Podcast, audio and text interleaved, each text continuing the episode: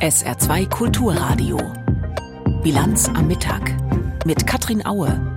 Fortschritt oder klimapolitischer Bummelstreik? Das Saarland bekommt ein Klimaschutzgesetz. Die Kritik daran, auch im Landtag, ist laut. Gleich unser Thema. Außerdem sprechen wir anlässlich des Bildungsgipfels in Berlin über Lösungen für die Probleme im Schulsystem mit einem Bildungsforscher der Uni Kiel. Und französische Supermärkte machen für drei Monate Lebensmittel ein ganzes Stück billiger auf Bitte der Regierung. Herzlich willkommen zur Bilanz am Mittag. Im Landtag ist heute das saarländische Klimaschutzgesetz auf den Weg gebracht worden. Ein Gesetz, das ja schon im Vorfeld für viele Diskussionen gesorgt hat. Auch von durchaus sachkundiger Seite kam Kritik. Die hat sich heute im Landtag fortgesetzt. SA2 Landespolitikredakteur Jannik Böffel fasst zusammen. Vermutlich selten war das Echo auf einen Gesetzentwurf in diesem Land ein solcher Gleichklang. Zu spät, zu unkonkret und nicht ausreichend, halte es aus allen Ecken, nicht nur bei den klimabewegten Schülerinnen und Schülern von Fridays for Future. Trotzdem, dieses Klimaschutzgesetz sei ein großer Wurf, ein Quantensprung gar, sagt Umweltministerin Petra Berg. Unter diesen Randbedingungen sind die Ziele hoch ambitioniert. Diese saarländische Landesregierung verpflichtet sich schon bis zum Jahr 2030, die Gesamtsumme der Treibhausgasemissionen im Saarland um mindestens 55 Prozent zu senken. Aber zur Wahrheit gehört auch, damit liegt das Saarland sogar 10 Prozentpunkte hinter den Vorgaben des Bundes. Die Argumentation der Landesregierung, die Industriestruktur des Landes mache solche Ziele schwerer umsetzbar. Dennoch sparte der umweltpolitische Sprecher der CDU Roland Theis nicht mit Kritik, zumal das Gesetz in weiten Teilen wortwörtlich aus dem rheinland-pfälzischen Klimaschutzgesetz von 2014 abgeschrieben ist. Was ich mich frage, um das zu entscheiden, ein zehn Jahre altes Gesetz abzuschreiben, Dafür haben Sie fast ein Jahr lang im sogenannten Klimaministerium gebraucht. Was Sie hier vorlegen, ist nichts anderes als klimapolitischer Bummelstreik, meine sehr verehrten Damen und Herren. Und das muss endlich aufhören in diesem Land. Natürlich, es liegt in der Grundkonzeption dieses Gesetzes, dass Maßnahmen erst später in einem sogenannten Klimaschutzkonzept festgelegt werden sollen. Das sei am Ende sogar seine Stärke, sagt Berg. Klimaschutz braucht immer wieder Anpassungen. Die Erkenntnisse ändern sich Jahr für Jahr und darauf müssen wir reagieren können. Trotzdem, der Opposition geht schon das Gesetz nicht weit genug. Selbst dem AfD-Fraktionsvorsitzenden Josef Dörr, der grundsätzliche Zweifel am Klimawandel hegt und sie nicht müde wird zu betonen, fehlt die Ambition. Zu wenig, zu spät. Wobei ich das zu spät doch gern noch verändern möchte in zu wenig, aber doch sehr, sehr spät. Und vor allem, so die Opposition, fehle es eben an konkreten Maßnahmen, auch mit Blick auf die Kommunen, denen zwar eine entscheidende Rolle beim Klimaschutz und vor allem der Bewältigung der Folgen des Klimawandels zukommen dürfte, die aber im Gesetz nicht dazu verpflichtet werden zu reagieren, was umgekehrt aber auch bedeutet, dass das Land nicht zwangsläufig für die Finanzierung der Maßnahmen aufkommen muss, und genau da müsse nachgebessert werden, so Roland Theis. Dass wir sie dann tatsächlich auch als mittelbare Landesverwaltung verpflichten, es schneller zu tun als 2045, aber dass wir sie dabei nicht alleine lassen. Wenn wir den Kommunen dann auch noch finanziell dabei helfen, dann ist ihnen tatsächlich auch geholfen. Für die SPD-Landesregierung soll die Arbeit an den Maßnahmen allerdings erst jetzt losgehen. Man stehe erst am Anfang des Prozesses für mehr Klimaschutz im Land, sagt Umweltministerin Berg. Diesen Weg gehen wir gemeinsam mit allen Saarländerinnen und Saarländern. Deshalb ist dieses Gesetz auch ein Mitmachgesetz für alle zu beteiligen, damit alle auch sich einbringen können. Wer nicht nur die heutige Debatte, sondern auch die Wortmeldungen der vergangenen Wochen zum bisherigen Stand des Klimaschutzes im Saarland gehört hat, kann aber abschätzen, dass das eine durchaus intensive Beteiligung werden dürfte, so sie denn ernst gemeint ist. Klar ist, wir müssen so schnell es geht massiv weniger Treibhausgase ausstoßen. Daran führt kein Weg vorbei. Darauf hat sich Deutschland im Pariser Klimaabkommen verpflichtet und das Bundesverfassungsgericht hat es der Bundesregierung auch nochmal ins Hausaufgabenheft geschrieben. Zur CO2-Einsparung im letzten Jahr hat das Umweltbundesamt heute den jährlichen Bericht vorgelegt. Unser Hauptstadtkorrespondent Philipp Rost auf die Frage, wie die Bilanz für das vergangene Jahr aussieht. Ja, besser als erwartet. Deutschland hat seine Klimaziele diesmal eingehalten, allerdings mit einem faden Beigeschmack, muss man sagen. Die Reduzierung des CO2-Ausstoßes war nur möglich, weil die deutsche Industrie wegen der hohen Energiepreise weniger produziert hat. Das heißt, die Wirtschaft leidet. Besser wäre es gewesen, wenn die Emissionen durch klimafreundlichere Technik in den Betrieben eingespart werden könnte. Und äh, ja, dazu kommt, im Energiebereich ist der CO2-Ausstoß sogar gestiegen, obwohl weniger Energie verbraucht wurde. Schuld sind die fehlenden Gaslieferungen aus Russland. Deswegen wird wieder mehr Kohle für die Stromerzeugung verfeuert. Das heißt für die Klimaziele ab diesem Jahr nicht viel Gutes. Mit hoher Wahrscheinlichkeit sind sie ab jetzt wieder in Gefahr. Das ist zu befürchten. Einen ähnlichen Rückgang hatten wir in der Corona-Pandemie schon. 2020 ist der CO2-Ausstoß wegen der Lockdowns spürbar gesunken, ein Jahr später aber wieder deutlich nach oben gegangen. Dirk Messner, der Präsident vom Umweltbundesamt, sagt, um die Ziele wirklich langfristig zu erreichen, muss viel mehr gespart werden. Für die kommenden Jahre spricht er von einer jährlichen Reduzierung des CO2-Ausstoßes um sechs Prozent. Das wäre eine Verdreifachung der Einsparungen im Vergleich zum vergangenen Jahr. In welchen Bereichen hapert es denn nun am meisten? Noch einmal Philipp Brost aus unserem Hauptstadtstudio. Am krassesten verfehlt der Verkehrsbereich die Klimaziele. Hier wurden neun Millionen Tonnen CO2 zu viel ausgestoßen. Anders als zum Beispiel im Gebäudebereich, der auch sein Ziel verfehlt, steigen allerdings die Emissionen im Verkehr noch. Das ist ein großes Problem. Die Bundesregierung muss deswegen zusätzliche Klimaschutzmaßnahmen in Form eines Sofortprogramms vorlegen. Das Problem ist aber, Verkehrsminister Volker Wissing blockiert dieses Programm, weil er die Vorschläge von SPD und Grüne ablehnt, aber selbst auch auch keine wirksamen Maßnahmen auf den Tisch legt. Unser Hauptstadtkorrespondent Philipp Roos zur jährlichen Bilanz der deutschen Treibhausgasemissionen, die das Umweltbundesamt heute vorgelegt hat. Schaut man in den Dürremonitor des Helmholtz-Zentrums, sind weite Teile Deutschlands dunkelorange oder sogar dunkelrot, heißt schwere bis außergewöhnliche Dürre im Boden in einer Tiefe von 1,80 Meter. Heißt, in besonders betroffenen Gebieten wird dieses Jahr kaum Grundwasser neu gebildet. Die letzten Dürrejahre konnten auch in diesem Winter nicht ausgeglichen werden. Die Botschaft muss ankommen, auch Deutschland ist von Wassermangel bedroht, nicht so sehr wie Frankreich, Spanien oder Norditalien zurzeit Zeit, aber doch besorgniserregend. Deshalb hat die Bundesregierung heute eine nationale Wasserstrategie auf den Weg gebracht. Anita Fünfinger. Industrie, Landwirtschaft, private Haushalte, Gärten und Grünflächen, alle brauchen Wasser. Daher sollten nach dem Willen der Bundesregierung auch alle an einem Strang ziehen. Bei der nationalen Wasserstrategie geht es um nichts weniger, als mit der Ressource Wasser verantwortungsvoll und nachhaltig umzugehen.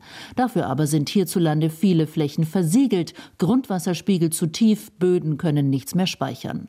Die trockenen Sommer der vergangenen Jahre haben es vor Augen geführt. Wenn man mal seinen eigenen Garten nur noch eingeschränkt uneingeschränkt wässern darf, ist die Ressourcenknappheit bei jedem angekommen.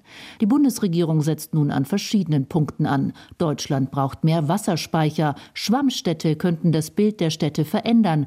Regenwasser sammelt sich auf begrünten Dächern, Zisternen fangen es auf. Auf versiegelten Betonflächen geht das nicht. Zu besonders grundwasserarmen Regionen sollen Fernwasserleitungen gebaut werden. Die nationale Wasserstrategie ist langfristig angelegt. Bis 2050 soll sich der Wasserhaushalt Deutschlands an den Klimawandel angepasst haben. Marode Schulgebäude, fehlendes WLAN, fehlende Lehrkräfte sowieso. Unser Bildungssystem ist in einem schlechten Zustand. Das ist lange bekannt und doch hat man angesichts all der Horrormeldungen aus den Schulen den Eindruck, es tut sich viel zu wenig. Bundesbildungsministerin Stark-Watzinger will daran jetzt etwas ändern. Sie hatte für gestern nach Berlin eingeladen. Bildungsforscher waren da, Lehrerinnen und Lehrer, Politiker, auch Schülerinnen waren vor Ort. Es sollte ein Auftakt eines gemeinsamen Arbeitsprozesses sein, sagte die Ministerin.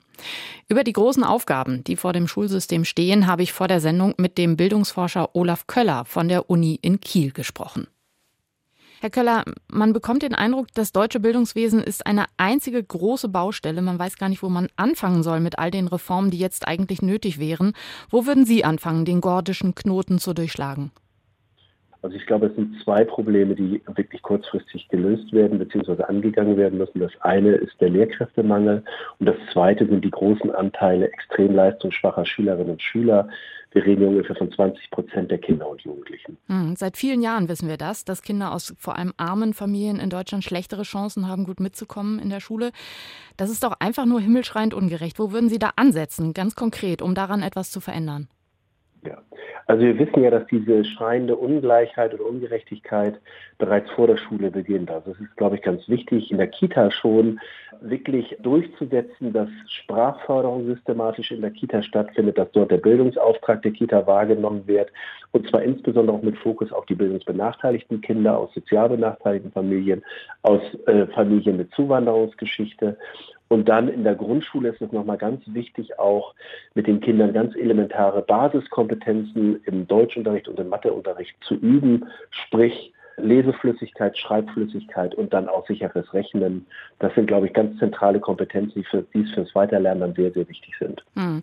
Klingt aber so logisch, so selbstverständlich, als müsste das doch eigentlich längst passieren. Warum passiert es nicht? Also wir hatten ja bis ungefähr 2010, 2012 eine ganz gute Entwicklung im Bildungssystem. Die Leistungen unserer Schülerinnen und Schüler wurden besser. Wir haben auch sehr viel getan in der frühen Förderung. Und den gestiegenen Leistungen hat, glaube ich, so eine gewisse Selbstzufriedenheit eingesetzt, dann so um 2010, 2012 herum. Und seitdem geht es eigentlich wieder bergab. Die Schülerschaft hat sich verändert, ist heterogener geworden. Wir haben mehr bildungsbenachteiligte Kinder, aber die Politik hat nicht darauf reagiert, sich wirklich dieser Gruppe zu widmen und eher die Förderanstrengungen zu erhöhen, als sie zurückzufahren. Denn der Eindruck ist schon entstanden, dass die letzten zehn Jahre eher, wenn man böse sein will, die Hände wieder in den Schoß gelegt wurden. Lehrkräftemangel, den haben Sie gerade schon angesprochen. Von zwei Seiten könnte man da rangehen. Einmal mehr junge Leute motivieren, den Lehrerberuf zu erlernen und die jetzt schon aktiven Lehrerinnen und Lehrer dazu zu bringen, entweder mehr zu arbeiten bzw. mehr Arbeitszeit wirklich in den Klassen zu verbringen. Das war jetzt kürzlich der Vorschlag einer Kommission. Wie schaffen wir das? Ja, es wird sehr schwer, mehr junge Leute zu motivieren, ein Lehramtsstudium zu beginnen, weil uns einfach die jungen Leute fehlen. Wir haben jetzt extrem kleine Jahrgangskohorten, die an die Universitäten kommen. Ich halte das für sehr schwierig, dort mehr zu gewinnen. Aber was wichtig natürlich ist, ist, dass wir die Studienabbrüche weiter reduzieren, dass diejenigen, die ein Lehramtsstudium beginnen, dann auch wirklich in den Job kommen. Was die Mehrarbeit der Lehrkräfte betrifft, ich war selbst an diesem Gutachten ja beteiligt, so ist ganz wichtig festzuhalten, ja, wir haben über eine zusätzliche Unterrichtsstunde dort auch gesprochen. Wir haben dort auch über die Teilzeitquote gesprochen, dass man Teilzeitbeschäftigte Lehrkräfte ermuntert, eine Stunde mehr zu arbeiten. Wir haben auch gleichzeitig gefordert, dass sie von unterrichtsirrelevanten Tätigkeiten entlastet werden, also Organisieren von Klassenfahrten beispielsweise, Korrekturarbeiten, dass das andere Personen machen können, die weniger qualifiziert sind. Also höhere Belastung im Unterricht bei gleichzeitig massiver Entlastung bei unterrichtsirrelevanten Tätigkeiten. Die Bildungsministerin, Frau Stark-Watzinger, hat gestern bei diesem Bildungsgipfel eine Taskforce angekündigt, ein sogenanntes Team Bildung. Ist das der richtige Ansatz? Wissen wir nicht eigentlich längst, was passieren muss? Also ich glaube, wir brauchen wirklich keine Taskforce. Wir haben die ständige wissenschaftliche Kommission der Kultusministerkonferenz, die die wichtigen Themen im Bildungsbereich angeht, und zwar auf allen Bildungsetappen. Mir scheint ein weiteres Gremium überflüssig zu sein, zumal wir ja auch die Probleme die im Bildungssystem bestehen, kennen und eigentlich auch wissen, welche Maßnahmen nötig sind, um diese Probleme zu bewältigen. Also ich glaube, es geht eher darum, jetzt wirklich in die Umsetzung der Maßnahmen zu kommen, als immer weitere Gremien einzusetzen, die irgendwas planen. Vielleicht war das auch der Hintergrund der Tatsache, dass gestern zu dem Bildungsgipfel ganz viele Länderministerinnen und Minister gar nicht erst angereist sind offenbar fühlten sie sich auch so ein bisschen von der Bundesbildungsministerin auf den Schlips getreten, weil Bildung ja schließlich Ländersache ist. Man bekommt schon den Eindruck, dass der Bildungsföderalismus, ich sage es mal vorsichtig, nicht nur hilfreich ist, wenn wir endlich das Bildungssystem verbessern wollen, oder? Ich glaube, wichtig ist tatsächlich, dass die 16 Länder auch zu länderübergreifenden gemeinsamen Anstrengungen kommen, um Verbesserungen im Bildungssystem wirklich zu erreichen. Was wir oft erleben, ist, dass jedes Land seinen eigenen Weg geht, dann fehlen die finanziellen Mittel, um wirklich dicke Bretter zu bohren. Ich glaube, die Länder müssen jetzt endlich verstehen, dass sie gemeinsam die 16 Länder an einem Strang ziehen müssen, gemeinsame Maßnahmen auf den Weg bringen müssen. Dann brauchen sie auch sicherlich die Bundesministerin, um das finanziell zu unterstützen. Aber mehr Einigkeit unter den Ländern würde, glaube ich, auch die Diskussion um den Sinn oder Unsinn des Föderalismus, glaube ich, deutlich zurückbringen. Ich höre daraus, dass Sie den Bildungsföderalismus gar nicht so verkehrt finden Der Bildungsföderalismus kann funktionieren, wenn es so etwas gibt wie eine gesamtstaatliche Verantwortung der 16 Ministerinnen und Minister. Sie müssen begreifen, dass Ihr Land nicht unwichtig ist, aber dass es um das Bildungssystem in der Bundesrepublik Deutschland geht und nicht um das Bildungssystem in Bayern, in Saarland oder in Niedersachsen, sondern es geht um gesamtstaatliche Verantwortung. Ideen, um die Schulen in Deutschland wieder fit zu machen für die derzeitigen Herausforderungen. Olaf Köller von der Universität in Kiel hat sie formuliert im Interview mit der Bilanz am Mittag auf SA2 Kulturradio. Und da gibt es jetzt weitere Meldungen des Tages von Sarah Sassou. Die österreichische Polizei hat vor einem islamistischen Anschlag auf Kirchen in Wien gewarnt. Sie bezog sich dabei auf Informationen des österreichischen Geheimdienstes. Vor bestimmten Gebäuden sei die Sicherheit erhöht worden, teilte die Wiener Polizei bei Twitter mit. Sollte für die Bevölkerung eine konkrete Gefahr an einem konkreten Ort bestehen, werde die Polizei sofort darüber informieren. Im Tarifstreit bei der Deutschen Bahn hat die Eisenbahn- und Verkehrsgewerkschaft EVG ein erstes Angebot des Konzerns abgelehnt. Die Gewerkschaft erklärte, sie sehe darin keine Grundlage, um in Verhandlungen einzutreten. Die gestern aufgenommenen Gespräche hat die EVG bis zum nächsten offiziellen Verhandlungstermin am 24. und 25. April vertagt. Die Bahn kritisierte die Ablehnung des Angebots als nicht nachvollziehbar. Man sei auf zentrale Forderungen eingegangen. Details wurden nicht genannt. Die Eisenbahn- und Verkehrsgewerkschaft fordert für die 180.000 Beschäftigten eine Lohnerhöhung von 12 Prozent, mindestens aber 650 Euro mehr Lohn. Ob es zu Warnstreiks kommt, soll aber frühestens am 23. März entschieden werden, so die EVG. Studierende und Fachschüler in Deutschland können ab heute die lang erwartete Energiepauschale von 200 Euro beantragen. Das Geld gibt es als Ausgleich für die hohen Strom- und Gaspreise. Anspruch haben Studierende und Fachschüler, die zum Stichtag am 1. Dezember 2022 an einer Hochschule eingeschrieben oder in einer Ausbildung waren. Im Saarland betrifft das rund 40.000 junge Menschen. Die Abgeordneten des Saarländischen Landtags sollen künftig ihre kompletten Nebeneinkünfte offenlegen. Das sieht eine Änderung der Geschäftsordnung vor, über die das Parlament heute entscheidet. Bislang gilt die Pflicht zur Offenlegung nur für Einkünfte ab 1000 Euro im Monat oder 10.000 Euro im Jahr. Außerdem sollen in einem öffentlichen Lobbyregister alle Verbände eingetragen werden, die ihre Interessen gegenüber dem Parlament vertreten. Weitere Themen heute im Landtag: das Gesetz zum neunjährigen Gymnasium und die Regierungspläne für ein saarländisches Klimaschutzgesetz. Es passierte gestern früh um kurz vor sieben im internationalen Luftraum über dem Schwarzen Meer westlich der Krim. Aber wie genau zwei russische Kampfjets auf eine amerikanische Aufklärungsdrohne einwirkten, sodass die dann abstürzte, da widersprechen sich die Darstellungen komplett. Das US-Militär sagt, ein russischer Jet sei mit der Drohne zusammengestoßen. Vorher seien zwei russische Flugzeuge in, Zitat, rücksichtsloser und unprofessioneller Weise vor der Drohne hergeflogen, hätten außerdem mehrfach Treibstoff über der Drohne abgelassen. So, und jetzt die russische Darstellung. Frank Eichmann. Das russische Verteidigungsministerium verbreitete seine erste Version gestern Abend schriftlich. Der russische Botschafter in den USA, Anatoly Antonov, griff sie auf, nachdem er in Washington ins Außenministerium einbestellt wurde und den Protest entgegengenommen hatte. Ich möchte betonen, dass die russischen Piloten sehr professionell gehandelt haben. Es gab keinen Kontakt. Unsere Kampfjets benutzten keine Waffen. Und diese Drohne stürzte nach einer scharfen Kurve in dem Gebiet ab. Selbst schuld könnte man das wohl zusammen zusammenfassen. Und auch bei der Ursache des Zwischenfalls sah der russische Botschafter keinen Grund zur Selbstkritik. Die Drohne flog mit ausgeschalteten Transpondern in ein Gebiet der militärischen Spezialoperation. Über internationale Kanäle haben wir, Russland, alle davor gewarnt. Zudem habe die Drohne Daten für die ukrainischen Streitkräfte gesammelt, die die dann für Militärschläge gegen Russland nutze. Das sei unzulässig. Das Gegenargument der USA, die Aufklärung Regierungsdrohne sei über internationalen Gewässern unterwegs gewesen und im Übrigen bereits eine neue Drohne im Einsatz. Bleiben einige derzeit noch ungeklärte Fragen. Hat die Drohne den Zwischenfall gefilmt? Wo genau ist sie abgestürzt und konnten die USA die Daten der mit Aufklärungselektronik vollgestopften Drohne löschen? Wurde die gesprengt oder wird sie geborgen, bevor die für Russland und seine Verbündeten hochinteressante Technik in russische Hände gerät? Der russische Parlamentsabgeordnete und Ex-Generalmajor Leonid Ivlev jedenfalls sagte im russischen Staatsfernsehen, auf den Drohnen ist geheime amerikanische Ausrüstung installiert. Haben wir die, können wir feststellen, über welche Kommunikationskanäle gelangen die Spionageinformationen an den ukrainischen Generalstab oder andere Einheiten der ukrainischen Streitkräfte, wie weit kann die Drohne auf die Krim sehen, welche militärischen Objekte werden optisch und elektronisch überwacht. Und natürlich steht die große Frage, Frage im Raum, wurde mit dem Abfangen und dem Absturz einer US-Drohne bewusst die Eskalation gesucht, droht eine Ausweitung des Krieges? Danach sieht es nach bisherigem Stand nicht aus. Trotz der markigen ersten Reaktionen und Schuldzuweisungen und auch wenn dies seit Kriegsbeginn der erste Absturz einer US-Drohne nach einer Begegnung mit russischen Kampfflugzeugen ist. Der russische Botschafter in den USA, Antonov, hatte auch hier vermutlich den offiziellen Ton Richtung USA weitergereicht, Russland suche keine Konfrontation, es sei wichtig, dass die Kommunikationskanäle offen bleiben.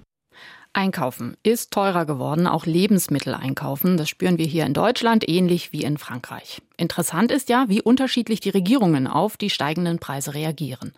In Frankreich beginnt heute das Anti-Inflationsquartal. Bis zum 15. Juni werden die großen Supermarktketten die wichtigsten Lebensmittel günstiger anbieten. Das hat die Regierung mit den Händlern vereinbart. Julia Brutter berichtet aus Paris. Die Rabattprodukte sind leicht zu erkennen. Ein kleiner Flaggenaufkleber in Blau, Weiß, Rot zeigt an, hier haben wir den Preis deutlich gesenkt. Die Handelsketten können selbst entscheiden, welche Produkte sie wie viel billiger machen. Auch regional unterschiedliche Preissenkungen sind möglich. Diese Entscheidung ist ein Kompromiss. Schon seit Wochen sucht die französische Regierung nach einem Weg, die Inflationsrate von 14,5 Prozent bei Lebensmitteln abzufedern. Ursprünglich wollte sie den Handelsketten einen bestimmten Warenkorb und einen bestimmten Rabatt vorschreiben. Nun aber lässt man den Händlern den größtmöglichen Spielraum. Die Regierung schätzt, dass das Anti-Inflationsquartal die Handelsketten einige hundert Millionen Euro kosten wird. Im Gegenzug haben sie die Zusage bekommen, die Einkaufspreise ausnahmsweise im Juni nachverhandeln zu dürfen.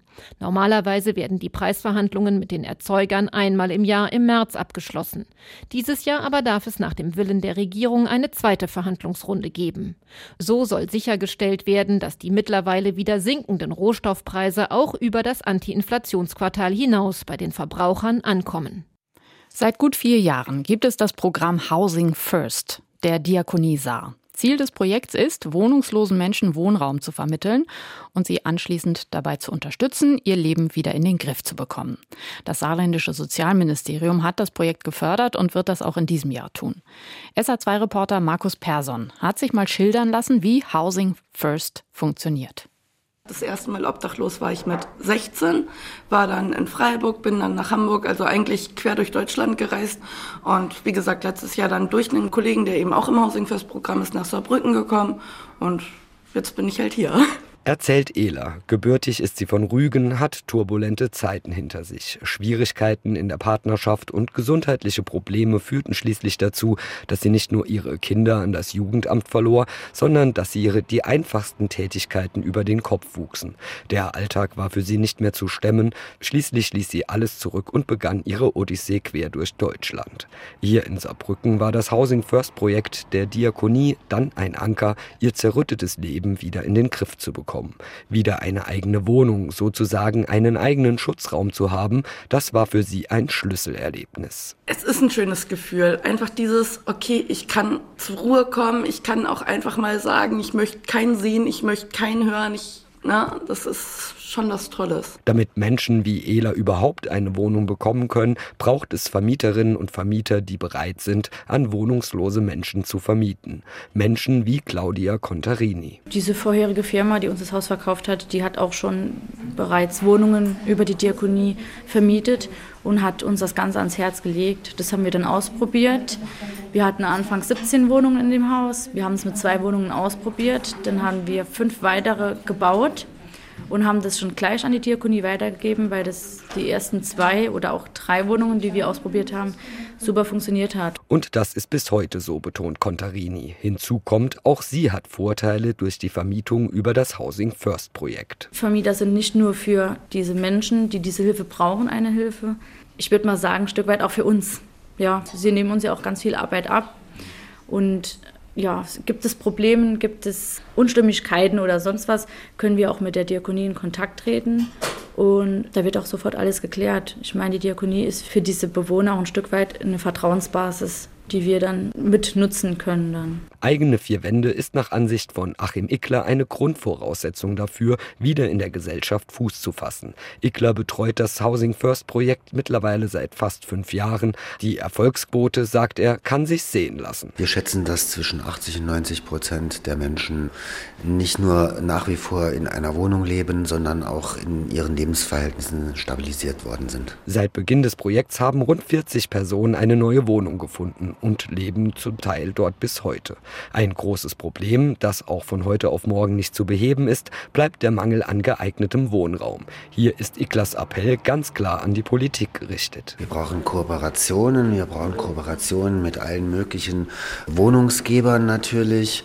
Das Thema muss auf die politische Agenda weiter bleiben. Wir brauchen bezahlbaren Wohnraum, da müssen auch Wohnungen gebaut werden auf Dauer muss da einfach der politische Wille da sein und es müssen auch Mittel in die Hand genommen werden, um das anzugehen. Zumindest eine positive Nachricht gibt es mittlerweile von Seiten des Sozialministeriums. Nicht nur wird das Housing First Projekt weiterhin finanziell unterstützt, auch das Personal für das Projekt wird mit Geldern auf nun zwei Vollzeitstellen aufgestockt. Für Menschen wie Ela eine gute Nachricht, denn sie kann dank des Projekts wieder optimistischer in die Zukunft blicken. Ja, definitiv. Also ich bin auch gerade noch am Einrichten. Das dauert halt alles ein bisschen gesundheitlich, momentan halt auch nicht so einfach, aber es wird. Das Housing First Projekt im Saarland. Markus Persson hat es vorgestellt. Zum Wetter im Saarland. Am Nachmittag klingen die Schauer ab. Auch die Sonne zeigt sich ab und zu mal. Die Temperaturen in Ommersheim 7 Grad und in Schwemlingen 8 Grad maximal. Der Tag morgen beginnt dicht bewölkt. Die Wolkendecke wird aber im Laufe des Tages immer dünner. Am Nachmittag zum Teil wieder sonnig bei bis 14 Grad und am Freitag ein Wechsel aus Sonne und Wolken. Meistens bleibt es trocken bei bis 18 Grad. Das war die Bilanz am Mittag. Wenn Sie unsere Sendung noch einmal hören möchten, gibt es sie gleich online im Podcast auf sr2.de. Und hier begrüßt sie gleich Sally Charel-Delin für ihren gemeinsamen Nachmittag. Vorher noch die internationale Presseschau. Ich bin Katrin Aue. Tschüss. SR2 Kulturradio Auslandspresseschau. Die internationale Presse beschäftigt sich heute vor allem mit Themen aus Deutschland. Die Neue Zürcher Zeitung kommentiert die geplante Schließung von weiteren 52 Filialen der Galeria Karstadt Kaufhof Warenhauskette. Betroffen sind dabei auch Filialen in München und Hamburg. Tausende Jobs sind in Gefahr. In der Geiz ist geil Nation Deutschland hat die mangelnde Profitabilität vieler Kaufhäuser eine lange Vorgeschichte. Schon in den 1980er und 90er Jahren gewannen Einkaufszentren an den Rändern der Städte an Beliebtheit. Für wohl fast jedes Produkt gibt es im Internet einen spezialisierten Anbieter. Die Lieferung erfolgt jeweils bequem bis in die Wohnung. Das spart Zeit und oft auch Geld. Dazu fordern die heutigen Besitzer der Liegenschaften in den Herzen der Innenstädte womöglich unrealistisch hohe Mieten. Die Beschlüsse der fünften Synodalversammlung der deutschen Katholiken, die am vergangenen Wochenende zu Ende ging, ist Thema der Irish Times aus Irland.